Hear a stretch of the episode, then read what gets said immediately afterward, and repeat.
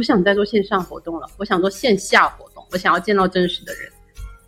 把自己抛到一个不确定的地方去看一下，到底我自己可以做什么，我一个人是怎么生活的。然后我就裸辞了，我们被裁了一大半的人，像我这种没到一年的就在名单里面。虽然看起来是很自由职业，但好像人均三份工的一个状态，就是。欢迎来到不上班行不行啊？这是一档由两个自由职业美少女创立的访谈播客，对谈一百零一个有趣的不上班工作者，找到更多生活的可能性，活出高版本的自己。大家好，我是小然。好，我是 Dora。本期嘉宾呢，他从大城市离开职场，离开深圳家里，去到村里生活。如今的他过得怎么样了呢？今天我们可以听到他成为自由职业不同阶段的真实经历和想法。大家好，我是丸子，很开心参与这一次的播客。然后我现在在一个村子里，然后现在在我家里啊，然后接下来详细也可以跟大家聊一聊。我就想问一下你，就是当时是怎么样从职场从深圳离开来到中山？嗯，其实我是。呃，从小在深圳长大，然后也在深圳读书，大学的时候也在广州。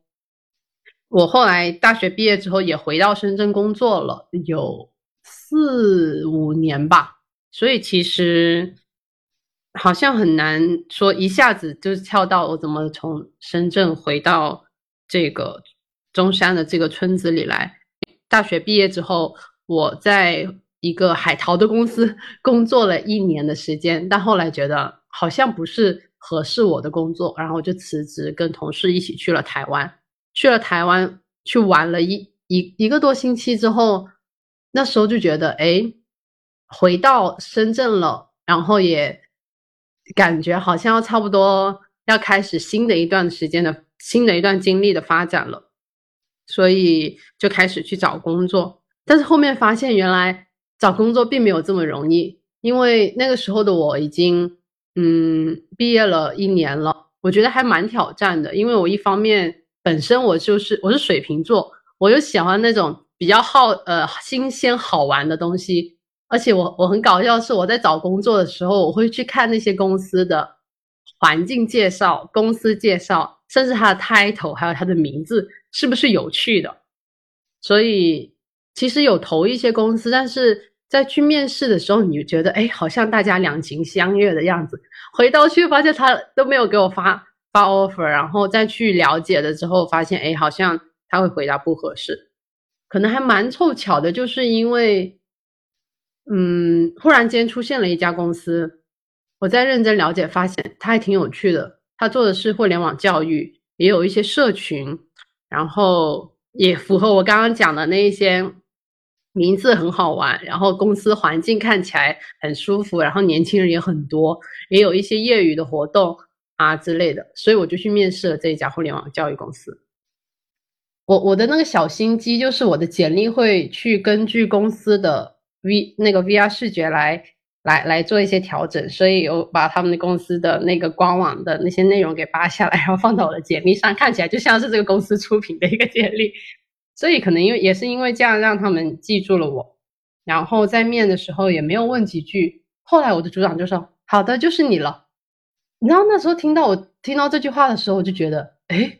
这么快的吗？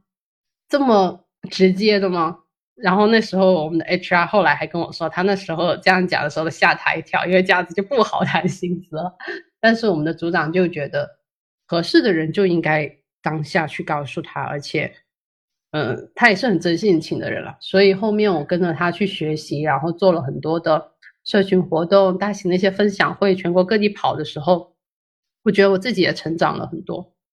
嗯，所以在这一个公司里面，我觉得蛮像大学的，在这里认识了很多同龄的朋友，然后大家有做一些很有意思的项目，有不同的课程，有沟通类的，然后有阅读类的，然后就是很多让你觉得。虽然你是在工作，但是我自己也得到了很好的学习。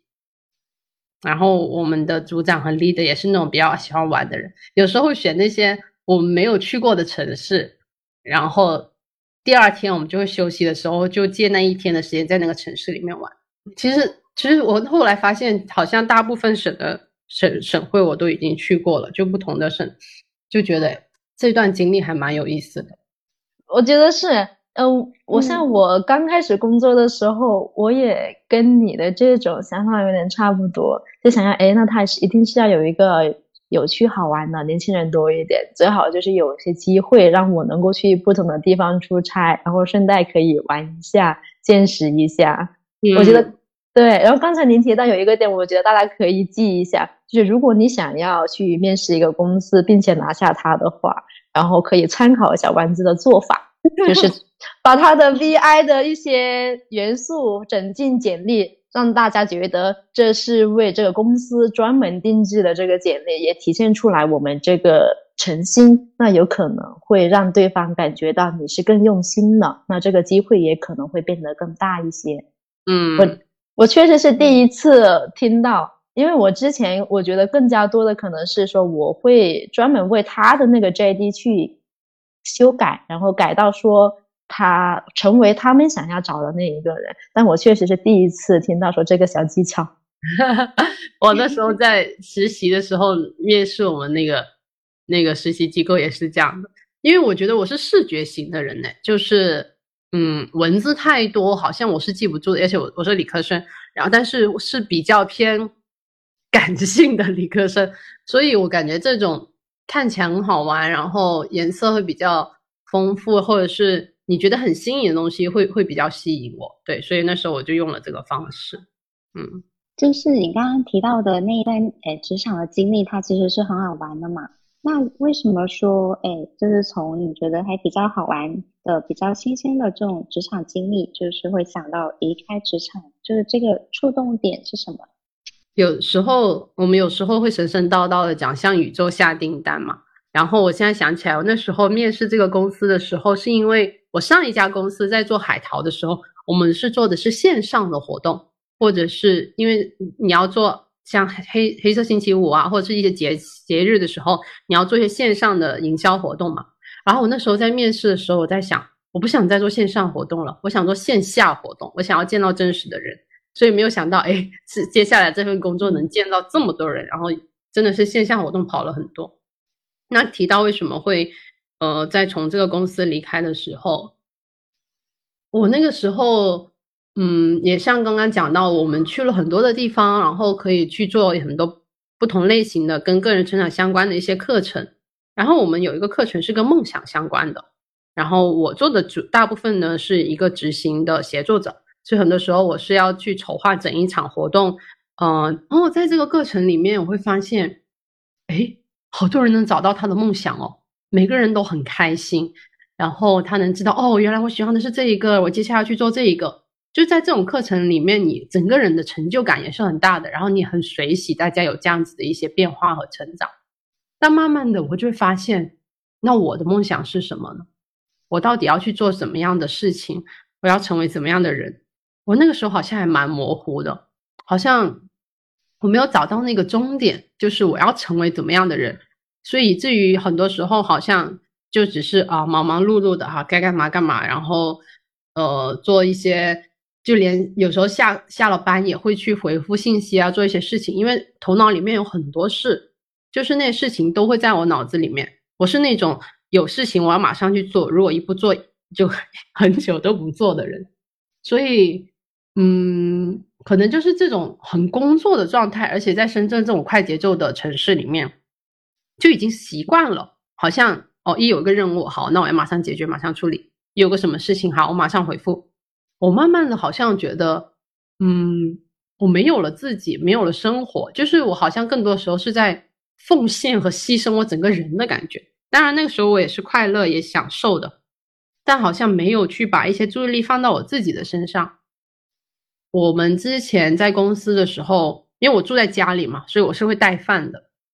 然后每次中午吃饭的时候，大家就会发现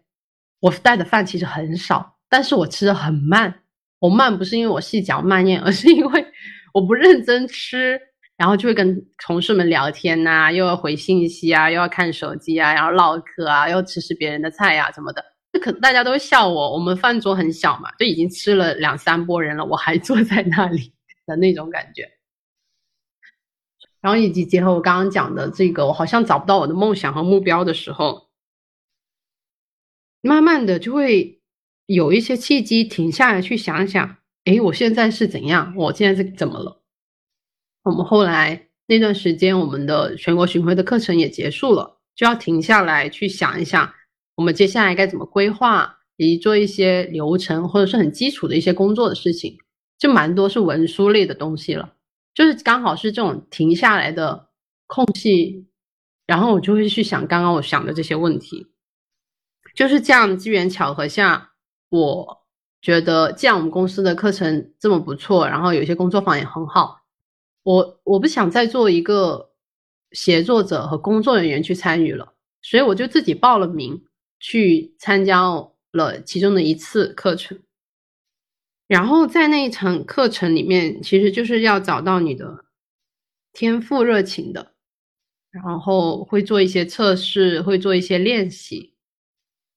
我就发现，哎，当我去以学员的角度，全身心的一个参与者的角度去参与的时候，我就不用去管很多场务啊、工作啊那些东西，我就很认认真真的以我为了我自己去吸收这些内容的时候。我就能感受到不一样的变化。然后我记得我写了一条我的一个呃热情，就是类似于你的一个天赋，你想要做的事情。有一条就是我静静的、平和、平静的坐着，吹着柔和的风。我那时候就觉得啊，这竟然是我的 top 一耶！我最想要做的事情。而且选这条的时候很痛苦，因为我写的很多里面有一些。跟他人的链接啊，亲密关系啊，什么金钱啊，各种，就是我最后筛出这一条的时候，我都觉得哇哦，竟然是这一个，因为它是一个很普通、很简单的小事情哎，但是我那个时候是做不到的，因为不管是在家里，或者是工作，还是我平时生活，好像不允许我很平静的坐着。像我刚刚讲的，就是脑海里面好像总有很多事情，有很多代办，有很多声音。然后让我一直要不停的要做什么什么什么什么事情。啊，所以你在工作的过程中，你是一个对自我要求很高的人吗？对，其实有的时候是的，有时候他们说很严格，然后就会经过我的工位，就会看到我在打电脑，就皱着眉头的那一种，就是对，大部分的时候还是对自己要求蛮高的，就是想把事情做好，做好的时候还想他让他更完美，而且不想让他出错。那这种状态焦虑吗？焦虑啊，就是会一方面会觉得哦，我这样终于做到了，然后会有成就感。但很多时候你没做到的时候就会很紧张。所以以前会有人就觉得哎，好像我很难靠近那样子。这种我工作状态的时候啊，那平时生活的时候肯定就会讲哎，这个人是很好玩的，很很很很很善于呃交谈的，然后也很处得来。我也会这样子哎，就是。有时候就是有那种经过的同事，然后他会在那个微信上问我，他说：“哎，你今天是不是不开心？” 然后我说：“我没有啊，我就是认真的工作。”对我，我，我，我，对，就是有也有人这样问我，然后就是有这些声音出来的时候，你才会突然意识到，哦，我已经就是一直在紧绷缩着的那个状态了，就没有舒展开来。就是你们两个认真工作的样子，都看起来很凶。对我跟你说，因为小然之前前段时间在我家住，然后他到晚上十二点，他还在还在打电脑的时候，我就在我床上看着他，我就心想，好像以前的我。我那时候就说，他怎么？因为现在的我已经跟以前不一样了嘛，现在有一种，除非真的是 deadline 了，然后不然我就是算了，今天。我跟你说，他他现在不仅仅十二点啊，他经常也还会一两点给我发信息。我一般都是早上的时候我会查收他的信息，但他晚上一般十点以后给我发，我都没有回过他，或者因为我要带宝宝嘛，我都会睡，我就会在早上统一的去收他的一堆的信息。是，但我觉得就 每个人经经历的时间和课题不一样嘛，因为我现在也不能跟他说啊，你要怎么怎样，你应该怎么怎么样。我觉得这个可能要自己慢慢去。消化和感受的，就是每个人都有每个人的节奏。你后面是怎么再去考虑到要调整到这个节奏呢？对啊，当我知道我想要做这个事情之后，我就去看到我朋友就是丹娜，然后我就看到她有分享在这里的一些生活，她是在朋友圈分享的，她是以她的角度在分享她在这里的生活，她的这边的视角，然后有一时候是一些照片，有时候是一些简单的文字，然后我就觉得，哎。这里好像蛮有意思的耶，就觉得好像有一些力量在召唤我要过来这边看看，然后就机缘巧合参加了这里的一个叫大树工作坊的东西，是刚好有这个契机，我可以以参加这个工作坊的名义来到他生活的这个地方来看一下，然后也算是给自己放个假。然后参加大树工作坊的时候，我觉得哇，怎么？还有这样子的课程的，因为像我刚刚讲到的，我接触的课程和模式都是我们还蛮高标准的，然后在视觉上又要怎么怎么样体现，然后笔要怎么怎么摆，矿泉水要怎么怎么摆，然后每个位置要怎么怎么对称，然后看起来就是让人一进来觉得哇，好好舒服，好开心，然后是一个很为我着想的一个地方。但是我们在参加大树工作坊的时候，没有这一些，我觉得很。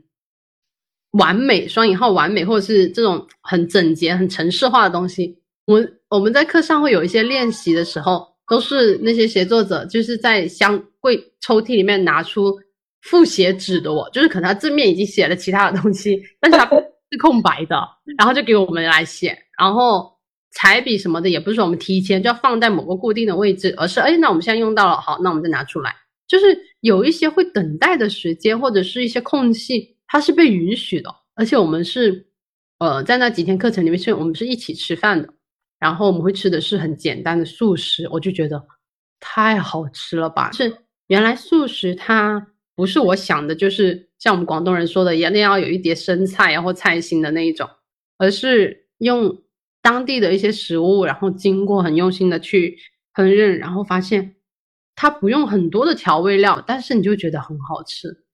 我那几天就真的是吃很多，而且我也我也很认真的吃饭，而且在吃饭在这里是蛮有仪式感的，是我们会一起念感恩词，我们会去介绍每一道菜它是谁做的，它的背景是什么，然后再每个人装好该吃多少拿多少，然后回到餐桌上，然后再去享用。我就觉得这个过程还蛮治愈的，这个让就。对于我之前的吃饭习惯来说，就是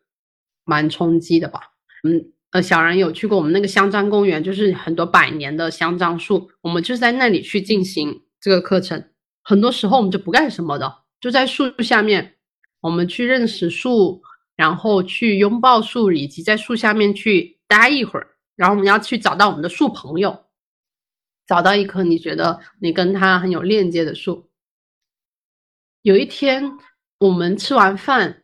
我就要等嘛，要等吃等等待，然后就空隙等上课的时候，我就坐在我们院子那个课室的院子里面有一个摇椅，刚好那有一棵杨桃树，我在那里透着光，我就看到那个太阳，然后以及风吹来的时候，然后又看到那个天空，在那些树缝里面，而且那时候是秋天，又有就是很凉的那种风，就觉得很舒服的。我突然间，我就脑海里面一闪而过，天呐，这不就是我那个 top 一的热情吗？就是这样平静的、和平的吹着风，我就觉得还蛮神奇的是，它在这一瞬间一下子就实现了，所以这个画面是印在我的脑海里面了。嗯嗯，那几天的课，我觉得是有得到一些放松，然后刚刚我讲的一些饮食的习惯，以及这种对于生活的热爱和觉察有。影响我回到城市里面，也继续带着这样子的感觉去生活。嗯，好像吃饭的时候也会更加认真了，然后会慢一些。有时候经过下班的时候，经过一些树的时候，也会看一看，然后也会想着，哎，到底我家附近有没有什么合适的树可以成为我的树朋友？我想，对于小人来说，在我们这里待了一会儿，可能你回到你那边，你的家里应该也会有一些变化，会吗？对。就是我会跟我老公说，我就这几天跟朋友在一起，真的好快乐。就是我在很忙的工作之余，是还会跟你们好好的聊天，然后每一顿饭都好好的吃，然后也会去了解走进你们的一些生活的细节，然后我回到来，我感觉我会更打开自己一些，去跟家人去聊一些天，然后我发现他们给我也会有很积极的反馈，就觉得哎，整个人就是能量上来了一些，嗯。对，我觉得也是，因为有的时候我们不希望大家觉得啊，这里是乌托邦、世外桃源，我要怎么怎么样。那就是现在的我会想的，每一个希望来过我们这边的人，就是他能带着这份感受回到自己的生活里面去认真生活的，而不是想着要每一次都来到这边来，呃，好像就可以与世隔绝这样子。后来我们就回回回去之后，嗯。我觉得我也是一个很冲动的人吧，就是那个时候我就因为各种掺杂的原因，我觉得我要离开一下我家里，离开一下城市，就是觉得，嗯，因为从小到大好像就是衣来伸手，饭来张口那样子，我我觉得好像想把自己抛到一个不确定的地方去看一下，到底我自己可以做什么，我一个人是怎么生活的。然后我就裸辞了。我觉得其实这个是一个很冒险的一个决定，所以很多人在问我的时候，可能我会觉得哦，有的时候真的是要你先喂饱你的梦想，再让你的梦想去喂饱你，而不是有这么冲动的时候。但好像你很难去讲太多的道理，或者是跟别人解释太多。我那个时候就觉得我需要这么做，所以我就想看一看换一种生活方式是怎么样子的。所以我后来就来到了这里。我我在去跟周围的人去讲的时候，其实大家都不太理解的啊。你为什么放着深圳的这种工作，你你不做？然后在那么好的公司，然后你又嗯住的在在这跟家里人就生活的这么好，从小到大还有很多好朋友在深圳啊什么什么的。但我觉得大家虽然不理解，但大家会对我是蛮多的祝福的。是我离职的时候，我的一些同事们都会。给我写了一个本子，然后写了很多祝福我的话，然后以及之前那些回忆啊。我觉得那个时候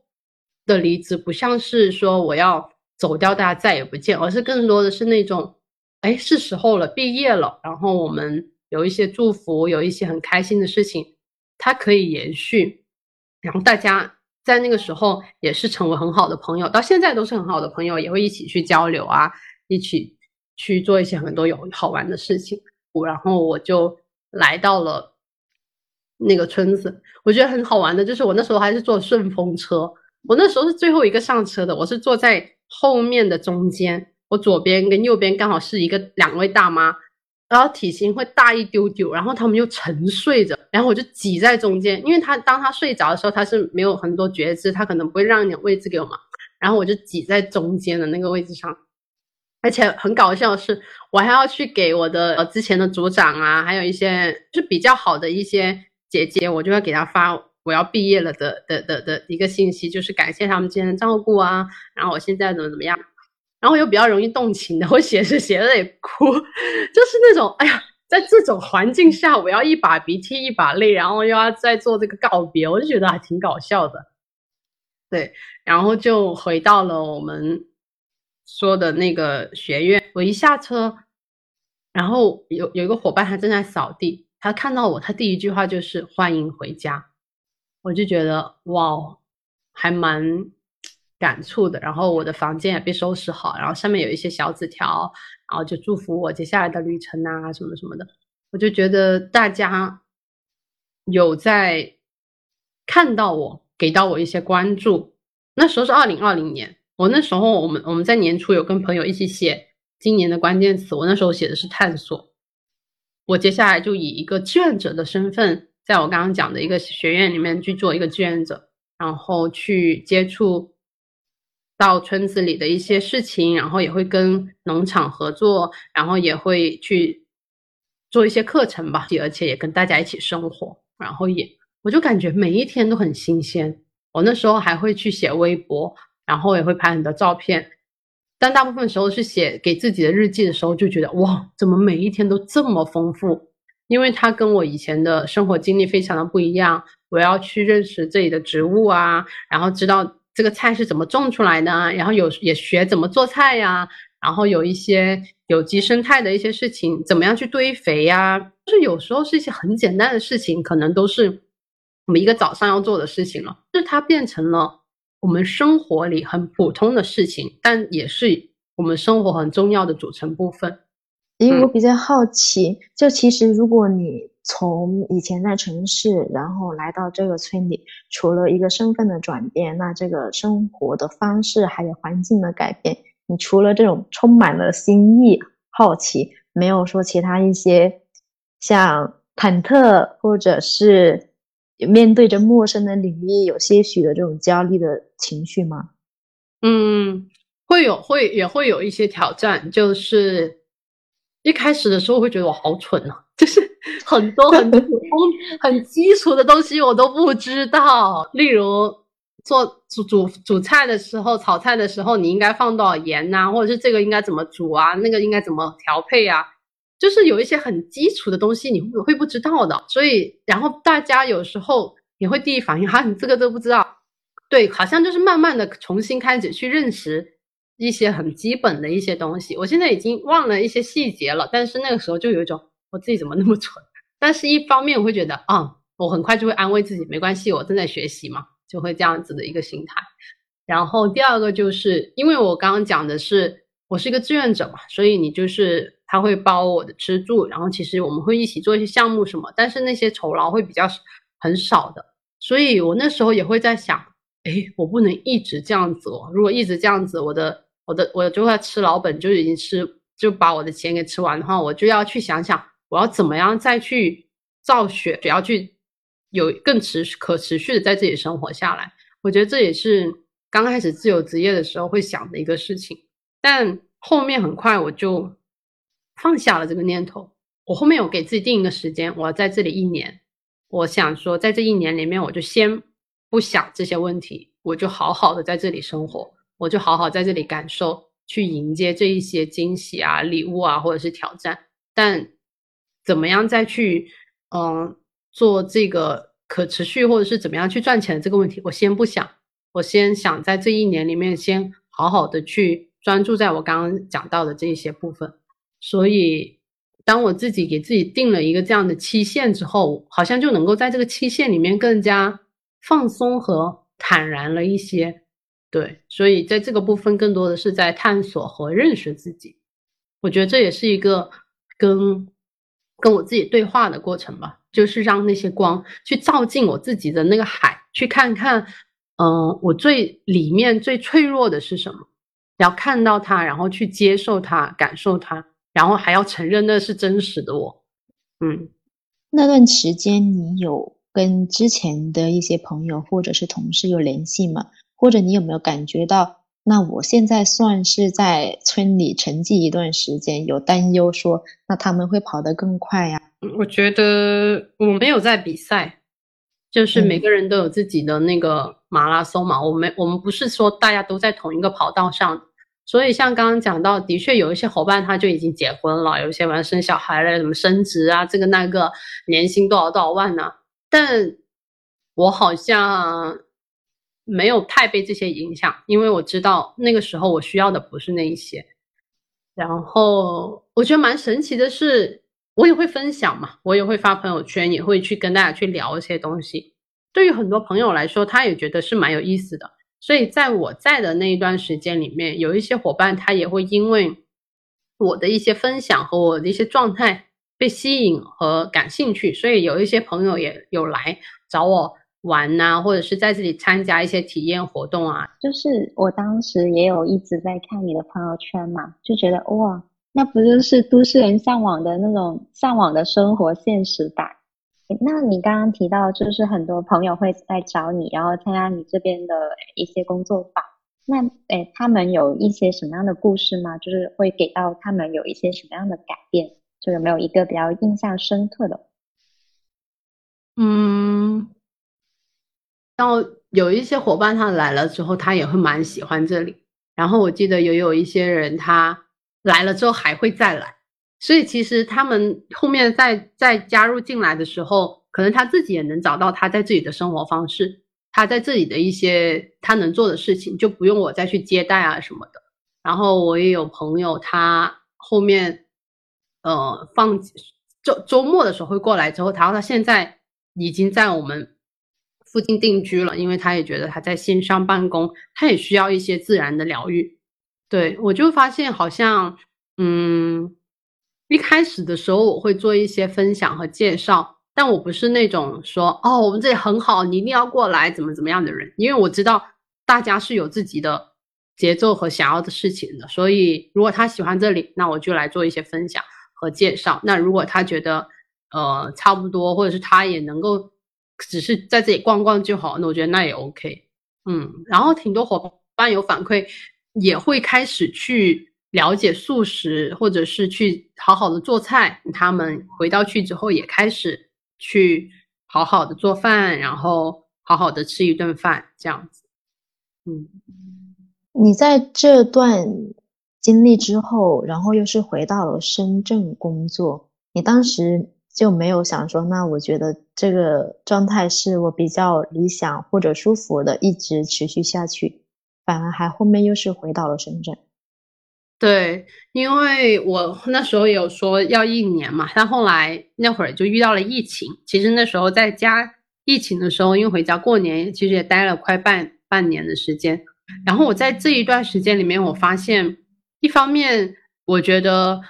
我想要最主要原因是我想精进一下自己的专业。如果要做教育的话，好像自己在教学研发这一块还不是。很够的，所以我想要找这类似的工作，补补齐一下这方面的知识。另一方面是我觉得，哎，也许我好像还没有找到一个合适在这里让我自己去生存下去的一个方式。因为那个时候我发现我还不是那个手艺人呢，就是我更多的一些技能还是在线上，呃，去或者是线下去做一些课程啊，或者是工作坊。但是我们那个时候的团队并不是说我们有持续稳定的这样子的一些课程和内容的时候，然后我自己还没有研发一个自己独立的一个项目的，就是自己独立的课程的那那个阶段嘛，也是各种原因加起来，我觉得，哎，那我好像需要再去精进一下自己这部分的专业，所以后面就回到了深圳，然后也通过朋友的内推进，也进了一家互联网教育公司，然后继续。在做的是教学研发这一块的工作，但是刚开始回到公司的时候还蛮痛苦的。刚开始那一个月就觉每天都头痛，因为你再回到办公室上班，然后而且加班也会比较严重的时候，就觉得哇，怎么很压抑？然后那时候还还生了个小病，还住院了。就是你会觉得身体的反应会告诉你，你要一点时间去适应。再适应回这种快节奏的生活，是在那一段经历里面，就是还还会有好好吃饭吗？有啊，会好好吃饭，但是怎么说呢？外部的环境的影响还是很大的。我那时候还有跟我的朋友们有分享一个我冰箱里巧克力酱发霉的故事。像我刚刚讲到，他丹娜他会做一些酱巧，上次他他做了一款嗯季节限定的巧克力酱，然后我买了。回，就是我然后他寄过来给我，然后就放冰箱了。哎，当你不吃的时候，很久不吃它，或者是你很久没有去看它的时候，它是会发霉的哦。但是它发霉并不是因为我不吃它，我不吃它是因为我没有时间早上在家做早餐。我没有在家做早餐是因为我起晚了，我只能一睡醒我就要就要去上班。我为什么起晚？是因为我前一天在加班，就是你会有很多的连锁反应，导致你没有能够有一个场景，你好好的坐下来去享用那个早餐的同时，再加一点巧克力酱。我觉得就是这样子，会让我突然意识到，好像那个，因为那时候项目刚要上，要准备上线，所以大家真的是很拼的那一种，以至于我就忘了去好好照顾自己的这个部分，一下子就是从这个。发霉的巧克力酱，意识到，哎，就是你的环境，或者是有一些细节会在提醒你，你要开始停一下，留意一下这些部分。因为我后面再回深圳上班的时候，我是自己住了，那时候就有开始自己做饭了。然后我那一天，我就自己早上很早起来做好饭，然后我就把饭菜带到公司的时候，我就跟我旁边的朋友说。哎，今天是新鲜的巧克力酱哦。然后我们就笑了，因为我们知道这个代表着什么。那怎么会想到说，哎，从这段经历里面去到下一个阶段，是有什么契机吗？其实，在深圳后面再去上班的那段时间，其实还蛮痛苦的，就是每天写教案呐，然后要开会呀、研讨啊、调研呐，然后要找资料啊，什么什么的。呃，就是我是一个思维比较跳跃的人，然后我就觉得，妈呀，我的稿件。就是你看到你自己说的字文的话，它以文字的形式呈现，然后我的语言习惯又会呈现在我的稿件里面。我就是经经常会有一些评论说我是不是台湾人，或者就是 太多太呃太嗯口语化的东西了，所以这种文书类的工作就就就让我觉得还挺痛苦。那有达到你一开始的那个目标吗？就是其实你回到这个。这段职场经历，你其实是想去精进一些技能。我觉得有诶，就是有让我扩展了我的视野，知道了更多。我觉得有时候带着这种好奇和新视角的一个一个一个想法去看的时候，会没那么痛苦，会没有那么觉得自己很蠢，自己做不到啊什么的。对，好，我就是在学习，我我。我就是不会嘛，那怎么样了？那我就是我，不然我干嘛会出现在这里嘛？我就是在学习啊，然后慢慢的就会觉得看到了自己的一些成长，然后稿件过得就很快，然后就不用说改很多，然后以及最开始的时候，大家会想一个问题：如果有一天你离开这个公司了，你会带着怎样的心情？我发现我写不出来耶，就是我会觉得说，我不想离开这个公司，我还没学够哎，我还要想了解更多。但是，就是命运就会跟你开玩笑啊！就是那时候可能互联网行业世道不好，我们被裁了一大半的人。像我这种没到一年的就在名单里面，我就被优化了。我们这种互联网用词，哇，我我都不知道原来优化的时间是这么短的哦！我最开始接到信息的时候，我以为什么一个月内或怎么怎么样，没想到是差不多周一周二的时候跟我讲，可能就是你周五差不多就可以不用来了的时候，我觉得。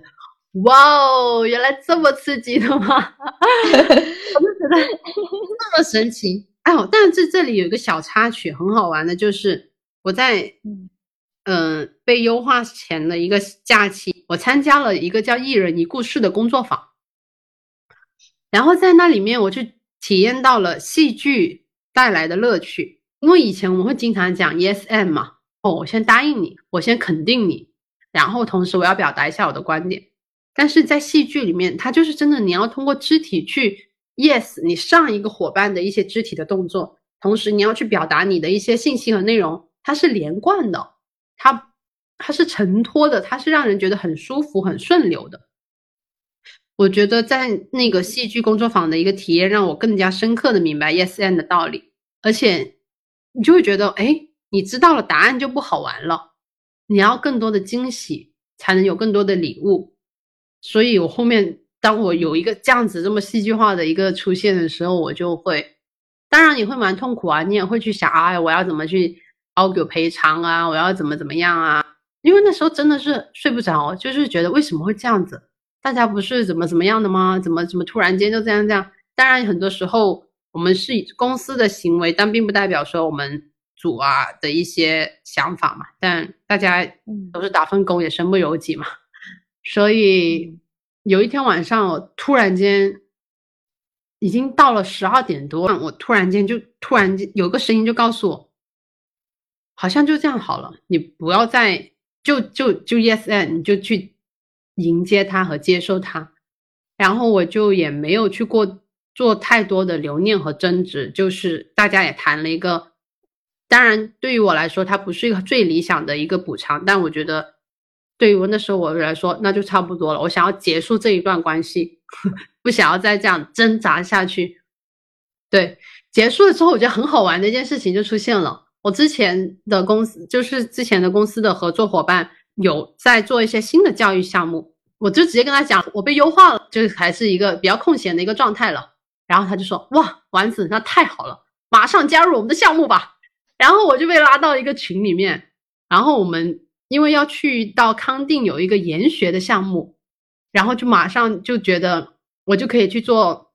这方面的统筹，然后一些执行啊，一些工作，他们觉得很开心。刚好以前还怕你在上班没时间来，那现在刚好有这个机会，就可以来跟我们一起来做这个事情了。然后就去在去课程设计啊，然后购买一些物资啊，然后去跟当地的一些伙伴去沟通啊、交流啊。然后那几天。我就觉得已经完全忘掉我这些事情了，然后就很开心，而且在那里，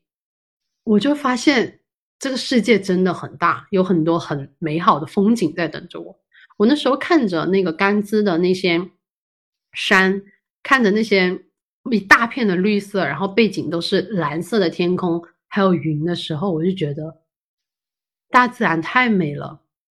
自己真的是很渺小，有些事情真的很小，没有必要。为了这些事情而让自己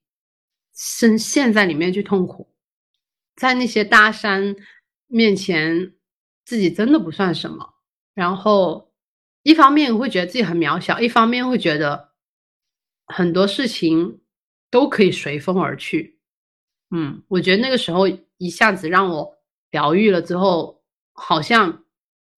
有了很多的新可能。所以后面接二连三的，我就继续跟这些合作伙伴来做一些呃线上教育的项目啊。经历了两三个月之后，我发现我没有必要再在深圳里面工作，就是继续在深圳生活了。因为在深圳在做自由职业，你会挤在一个很小的房间里面，然后还要交两三千的房租，然后没有人跟你交流。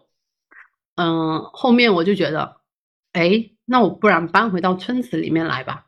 然后回到村子，也是之前有在这里待过，以及现在我也会接上一家优化我公司的一些的的项目，就是我还会在这兼职做一些东西，就是很多东西它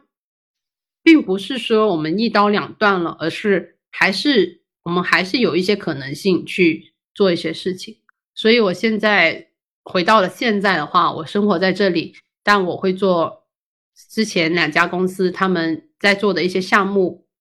我以一个个人的身份在跟他们做一些合作，然后在村子里面呢，我也会去想想怎么样去分享我们这里给更多人知道，在这里的一些可持续的生活，然后这里怎么样去好好的去跟自己连接、跟他人连接、跟自然连接的一些课程和内容。所以虽然看起来是很自由职业，但好像就一个人打人均三份工的一个状态。然后有时候也会有人问我，你为什么不就就不专心在做一个事情就好了？但我后来觉得。它对于我来说蛮重要的是，不同跟不同的人合作，它会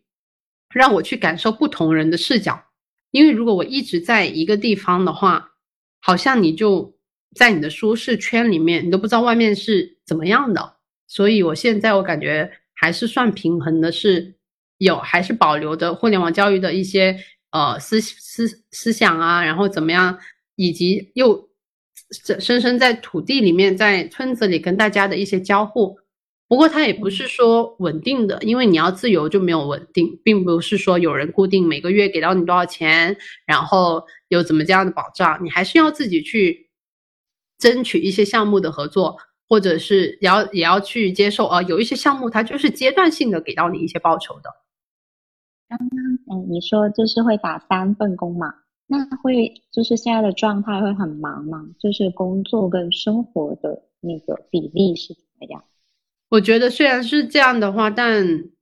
我有了那个自主权。有的时候可能我们要约一些会议，或者是我们要谈什么事情，或者是要交什么东西，我可能就要去排我的优先级了。哦，这个时候我可能我们要在这里有些社区的活动。这一这个对于我来说是重要的，那我可能这这天晚上我就不能安排说我们要开什么会啊什么的，就不会像以前那样就一定要必须要求我们要多少点要干什么事情了。行，当然也会有刚刚讲的忙碌的时刻，像我们有一些课程或会议，所以电脑真的是有很多时候是随身带着的。你可能在吃饭的时候、等饭的时候啊，在等吃等等餐的时候就可以做一些事情，或者在路边等车的时候啊。或者有有几次我在旅行的时候，我是要早上，呃，有一很早起来做一些事情，就不用影响当天的一些日程嘛。然后当然也有时候一天堆了几件事情，就一睁开眼就开始工作，然后到晚上十二点才才才停止，就也会有这样子的一些时间。对，就是有有个人跟我说过一个呃那个形容啊，他说就是呃他说就可以自由安排自己的时间，就像拼乐高一样。哎，那我那我今天哎陪家人的时间多一些，那我工作就安排少一些，自由的去拼自己的时间。就这个可能也是自由职业者的一种乐趣所在吧。我觉得像我现在还是一个单身嘛，但我刚刚听到 Doris 说你是新手妈妈，那我我也蛮好奇，就是像这样你现在这样子的一个状态下，你还要是一个新手妈妈的身份的时候，你是怎么样去平衡的呢？其实我觉得根本平衡不了，嗯，真的平衡不了。首先第一点。就他确实是有了宝宝之后，你无可厚非，你会时刻的会去牵挂着他。我现在的话呢，我虽然在家工作，但我的宝宝也在这里，但我还有一个阿姨可以帮忙。嗯，所以的话呢，就是阿姨平时带着的时候，我还可以去工作。但有时候他一哭闹什么的，我还会忍不住的就跑过去看一下他怎么了。然后晚上他睡觉的时候，我也还是。就是他大概九点左右睡觉，那我也会愿意就是早点去陪他。有了宝宝之后，我就会更加愿意去把一些自己的精力跟时间都倾注在他身上，然后我会撇开掉一些我觉得当下我已经没那么重要的事情了，我也会去减少一些不必要的这种社交，以及一些你态度无所谓的纠结的点上。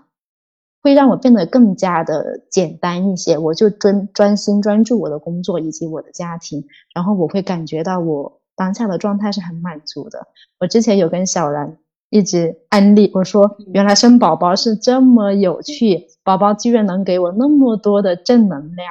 给我了很多治愈的感觉。他就说，我看我就是很像一个，就是之前他说大家带宝宝都好像是还蛮。蛮辛苦的，然后比较多的一些负能量，然后但我这边的话，我还是更加多的觉感觉到宝宝给了我很多的正向的一些鼓励以及一些治愈。嗯，是我们这边也是有个朋友的宝宝也才九个月嘛，但是我们就会。就是养大一个小孩子需要一条村嘛，就是有有类似，好幸福的宝宝啊！对，所以我们有的时候也会帮忙看一下，然后也会一起逗他玩啊然后什么的。但的确就是当他哭闹或者什么时候，还是需要妈妈来去照顾的。然后他也是比较早睡早起的，我就觉得哇，真的还蛮不容易的。嗯，对，现在我也还会就是特别会明白为什么有些妈妈她生完了宝宝之后会愿意选择。不去职场上班，可能他会探索自己的自由职业。以前我会不理解，为什么就你生了宝宝之后，你怎么就会不能把完全工把完全重心放在工作上了呢？你继续可以做一个女强人啊，你继续可以在职场嗯职场上叱咤风云啊这样子。但现在真的是明白了，你有一个很大的一个牵挂在家里，那种状态是不太一样的。反正我觉得我自己是做不到。很平衡吧，但是现在的这种状态也是我满意的，我很知足。对，我觉得像说平衡的时候，我觉得很难去定义每个人的平衡。所以，嗯，当有问到我我是怎么平衡的时候，我在想，嗯，好像我们又不是。玩那种就是踩在那个球上面那个板的那种，对对，那你很难去回答说哦，我这样子是平衡的，那样子是不平衡的，因为本来生活它就是有收缩的时候，有扩张的时候，不是说我一直这样子很平稳就是一个很平衡的状态，好像每个人都要有经历这一些时候的的一个状态，而且像刚刚你讲到你之前不理解嘛，然后后面可能慢慢的去理解和体会的。就像我最开始说小然的那个状态一样，就是我们好像每个人都要经历一些东西，你很难去走到别人的赛道，或者是走到别人的跑道，跟他说哦，你应该这么走，应该那么走。因为我们从小也听过很多这种话，长辈会跟你说你应该怎么样，怎么怎么样。可是那时候自己是不知道的，没到那一步，我是真的想象不到的。所以我感觉我的经历也不是说是可以复制的，但也许如果哎某一个点，或者是某一个内容。是有启发的，或者是能够帮助到你结合到你的生活的话，我觉得会更加舒服的吧。或者就是你就当一个故事听听就好了。你觉得如果想要成为一名自由职业者的话，有哪一些必备的条件吗？我还不算是那种很成功的自由职业者。如果真的要有一些比较的话，因为的确我现在赚的钱没有以前上班的时候多，但因为就是没有那么稳定的时候，以及我还没有一个很自己的一个产品的时候呢，的确它会没有那么给我带来更多的盈利。但对于我现在这个阶段，我发现我现在知道自己在做什么，所以首先。一个点就是我知道自己在做什么，是一这个职业者很需要的一个事情的。他不是说我要知道我未来要怎么样，我要我我要做一个什么样的企业家，我要做一个怎么怎么样的人，而是说我知道我现在这一步要怎么走，意味着什么。第二个就是要对自己有自信，你要相信自己，我现在做的这个决定，我是可以为他买单的，我是可以为他负责的。因为当做自由职业者之后，没有人为你负责了，你只能自己为自己负责。你要自己选择要做的事情，要做的遇到的人，好做的工作和项目，那你就要自己去负责，自己是能承担那个后果的。你们觉得呢？如果你们现在也一小段时间的话，我年初是写过一篇我为什么会成为自由职业者的一个心路历程的记录，就发在小红书上面。当时其实是接了一个广告的合作，然后刚好自己在经历这个人生的转折，就把它记录下来。我不太喜欢，呃，职场那里就是你一直要跟不同的人沟通，就是当你去到一个呃小管理层的时候，你需要不同不停的去跟别人沟通，你就会忘了自己真正想做的、喜欢做的是什么。其实我是挺喜欢说，我有大块的时间去做内容、做运营、做自己想做的一些项目，然后那。在职场很很难很难这样子，然后我就诶切换到了现在自由职业的状态，然后我觉得成为自由职业者，一个是像刚刚那个婉姐也说到，知道自己做什么，而且是能够去支配自己的时间去做自己喜欢的事情，我觉得这是很重要。然后还有一个点就是得去积攒一些自己的硬技能，是可以让自己。在自由的时候也可以搞到一些钱吧，然后维持自己的生活，维持自己这种对喜欢事情的这种坚持的资本吧。对，我是觉得大家可以，就是大家想要考虑成为自由职业者的时候，可以先在自己工作之余探索一下自己想要尝试的方向。我是不太建议说我一下子冒险。把这个工作辞了，一气之下辞了，然后我专注去做我的尝试自由职业。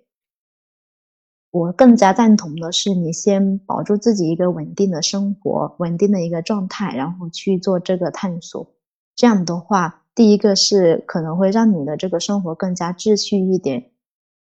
然后第二个点的话呢，确实是刚才像呃小兰提到的，你要有自己的一些硬技能。能够确保说你脱离了这些平台，你能够为其他人提供什么样的服务？别人为什么要为你去买单？对，我觉得也是，因为后面也有人问我的时候，我也对像 Doris 刚讲到的第一点，好像你要先有一些些的尝试，然后你会看到一点点的可能性，你才会有有后面的一些故事的嘛。所以，呃，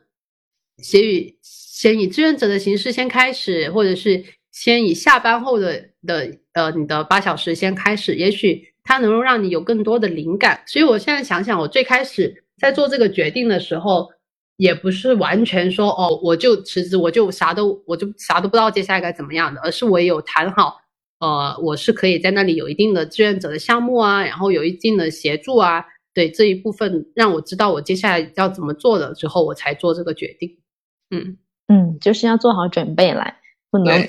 一股热情直往前冲，还是要看一看这个回头路，或者是说你前面应该要怎么样子，让自己走得更久远一点。对，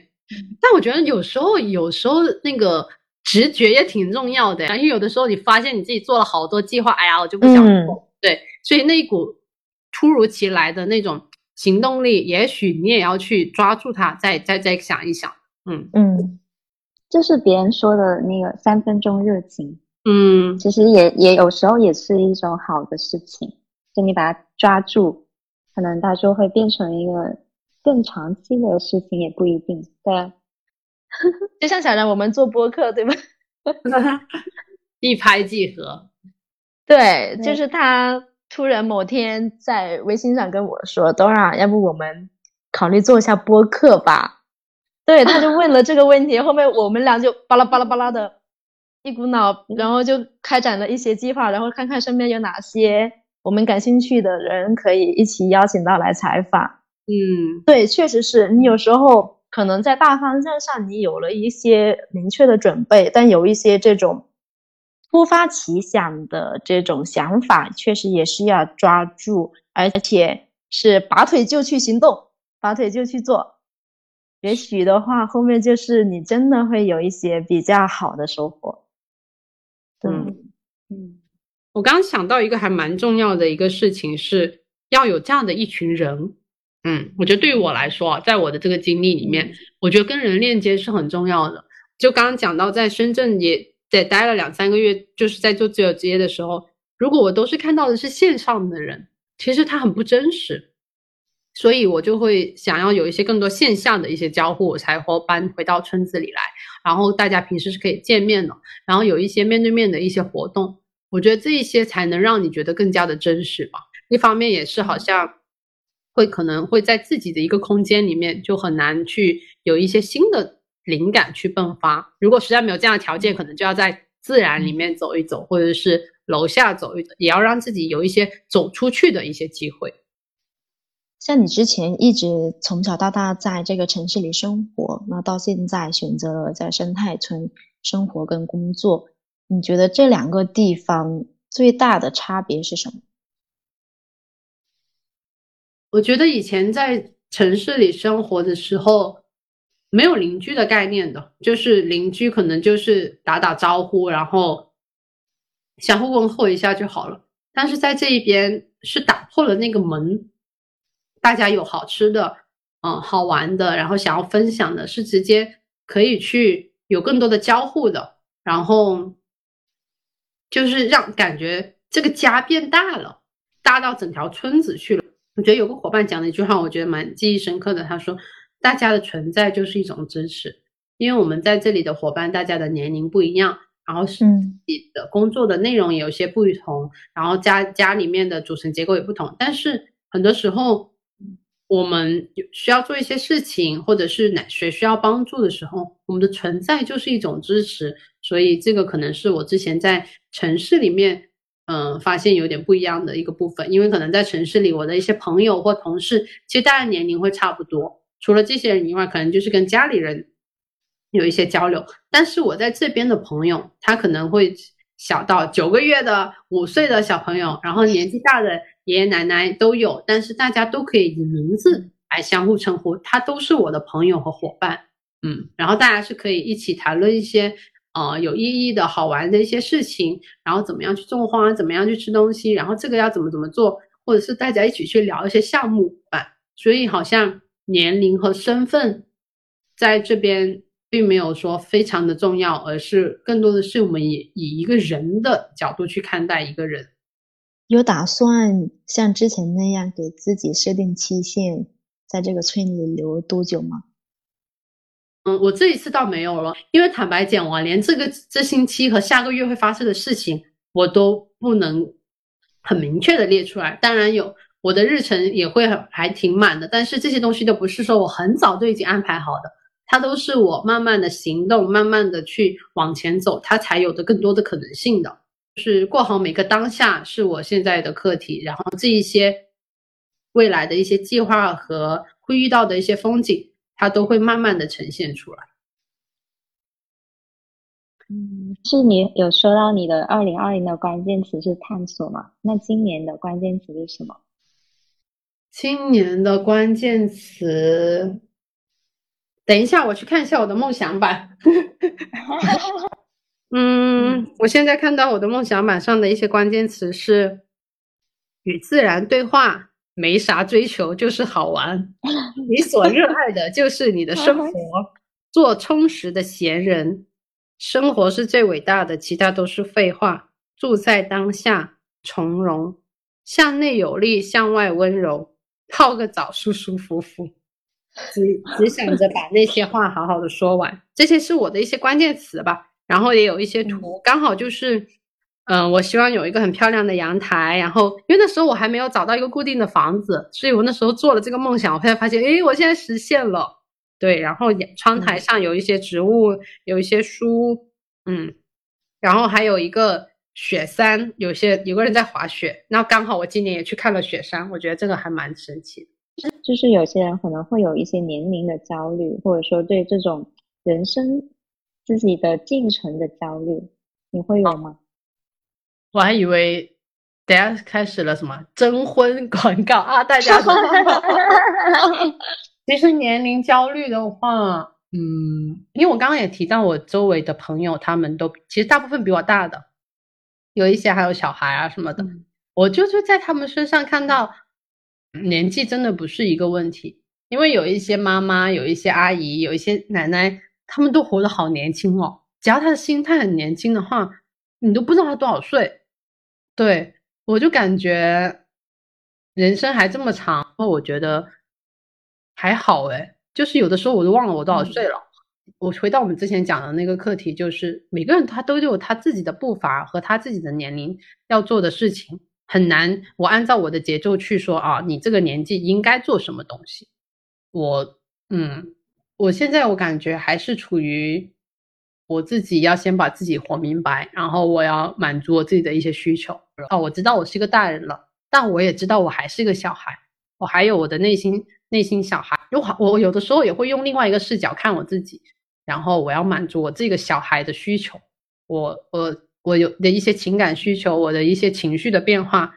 对我要为他去发声，所以我要去为他表达一些东西。那时候还跟大家有在探讨什么时候要接受别人叫我阿姨的这件事情。对，但是但是不知不觉都已经自己，我觉得我已经习惯了。嗯，我之前还蛮还蛮不习惯的，因为你们结了婚有小朋友可能会容易习惯，但是我那时候后来觉得，的确也是哦，就是一个称呼，嗯，没有必要太去纠结或执着什么的，所以就还好。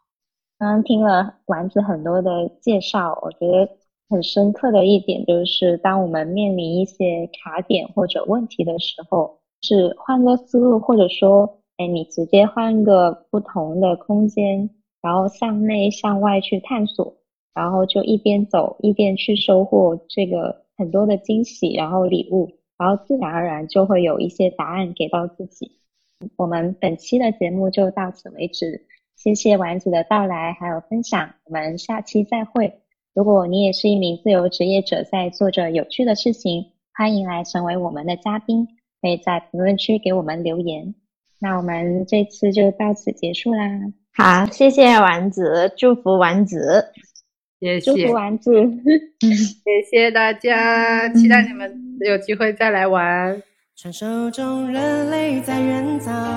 处于黑暗的地下之遥，派出了娇小的蜂鸟，找到通往光明的隧道，飞过了一座一座岛。好想有一个地方落脚，把一个一个梦制造，会不会有人能够听到？寻找太阳的梦，自不量力，说自己也变成太阳的念头。有时候寂寞几乎扛不动，咽在喉咙里无人诉说。我们到底在追求些什么？为何一直不断往前走？也出现了双手，忘了也能够稍微挥霍。我们总是以为能够自由，回过头那世界却依旧。爱爱爱到爱的时候，紧握的拳头，别忘了捉摸那个梦。